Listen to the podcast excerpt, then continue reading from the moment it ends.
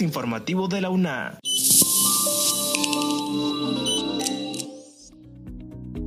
Hola, bienvenidos a este espacio de divulgación de noticias de la Universidad Nacional Autónoma de Honduras. Les saluda Jessie Arita. En esta edición te contamos que el destacado científico hondureño, el Dr. Marco Tulio Medina, exdecano de la Facultad de Medicina de la UNA, fue nombrado Fellow de la American Neurological Association, título honorable como reconocimiento a su arduo esfuerzo y amplia trayectoria. Y en otra nota te explicamos qué es la movilidad urbana sostenible y por qué las universidades le apuestan a ello. Roger Barrientos con los detalles de esta importante noticia.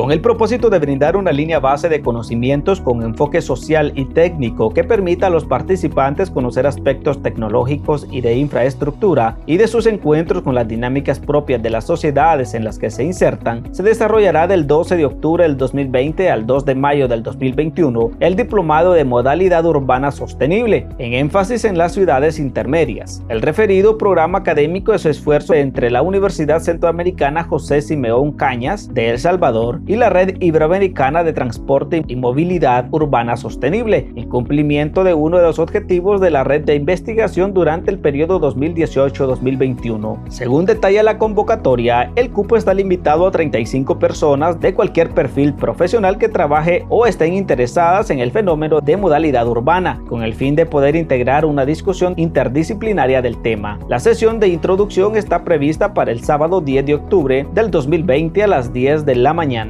El diplomado en modalidad urbana sostenible consta de siete módulos que serán impartidos por una planta docente multidisciplinar apoyada fundamentalmente en la red de Iberoamérica de transporte y movilidad urbana sostenible. Los contenidos temáticos se enfocan en el abordaje de la naturaleza del fenómeno de la modalidad urbana, sostenibilidad en la modalidad urbana, instrumentos de control y evaluación, políticas, leyes y reglamentos para la movilidad urbana en El Salvador, modalidades e infraestructuras para el transporte, planificación de transporte y ciudad, interpretación de datos, modelaciones y análisis de la movilidad urbana, hasta finalizar con un taller de profundización. En representación de la Universidad Nacional Autónoma de Honduras, participa como facilitador el doctor Marco Flores, director del Instituto de Investigación en Energía.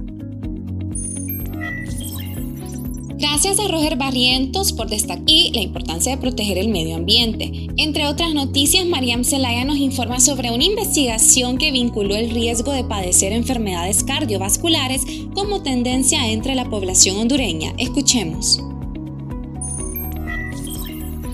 La investigación científica denominada Evaluación de Riesgo Cardiovascular, una perspectiva epidemiológica, evaluó los factores de riesgo de las enfermedades cardiovasculares de la población hondureña. La investigación trató de proveer una perspectiva epidemiológica de las enfermedades cardiovasculares en el departamento de Copán. La muestra final fue de 382 participantes y como resultado destacan que el 49% de hombres y el 48% de mujeres tenían un reporte de hipertensión y solo el 18% de hombres y el 30% de mujeres tenían mediciones de presión arterial normales. En el caso de la diabetes, se reportó en un 19% y 22%. El uso del tabaco fue de 14% y 3% y el ejercicio regular reportado fue de 39.9% y 25% respectivamente. Asimismo, la obesidad fue diagnosticada en 24 para ambos sexos. Como reflexión, los investigadores estimaron que para el 2023 el 8.1% de la población latinoamericana será diabética, probablemente por el consumo de comidas altas en grasas y calorías a bajos precios.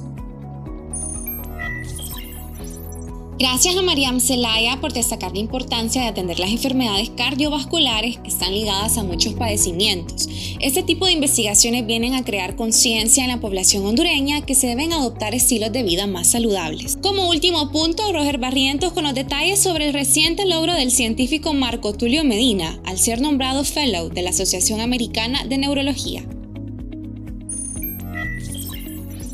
El destacado científico doctor Marco Tulio Medina fue nombrado con el título honorífico de Fellow o miembro de la Asociación Americana de Neurología como reconocimiento de su labor. Cabe mencionar que a principios de septiembre la Academia Europea de Neurología también nombró como Fellow al doctor Medina, siendo uno de los primeros latinoamericanos junto al canadiense argentino doctor Albert Aguayo. El doctor Medina recibió la invitación por parte de la doctora Gretchen Birbeck de la Universidad de Rochester para que formara parte de la asociación ya que en Estados Unidos han venido evaluando el destacado trabajo del doctor Medina. Escuchemos parte de las reacciones del doctor. Recientemente hemos recibido la notificación de la Asociación Norteamericana Neurológica de American Neurological Association de haber sido nombrado como miembro distinguido de esta asociación que se denomina Fellow.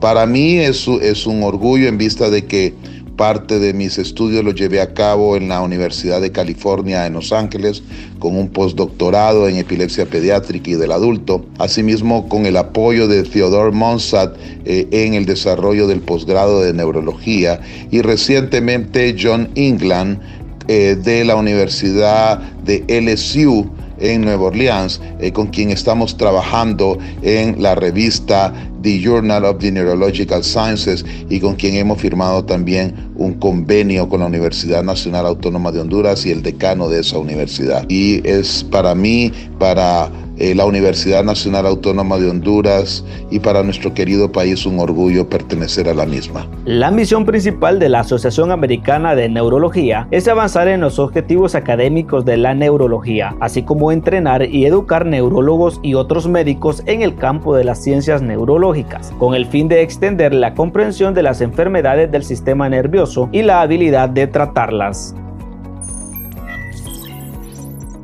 Importante logro del destacado científico hondureño que pone en alto el nombre de Honduras y la UNA.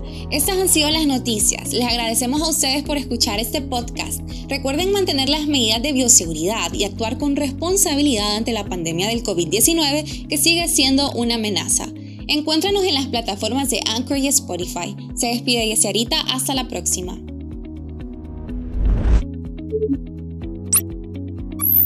Este es un servicio informativo de la Universidad Nacional Autónoma de Honduras.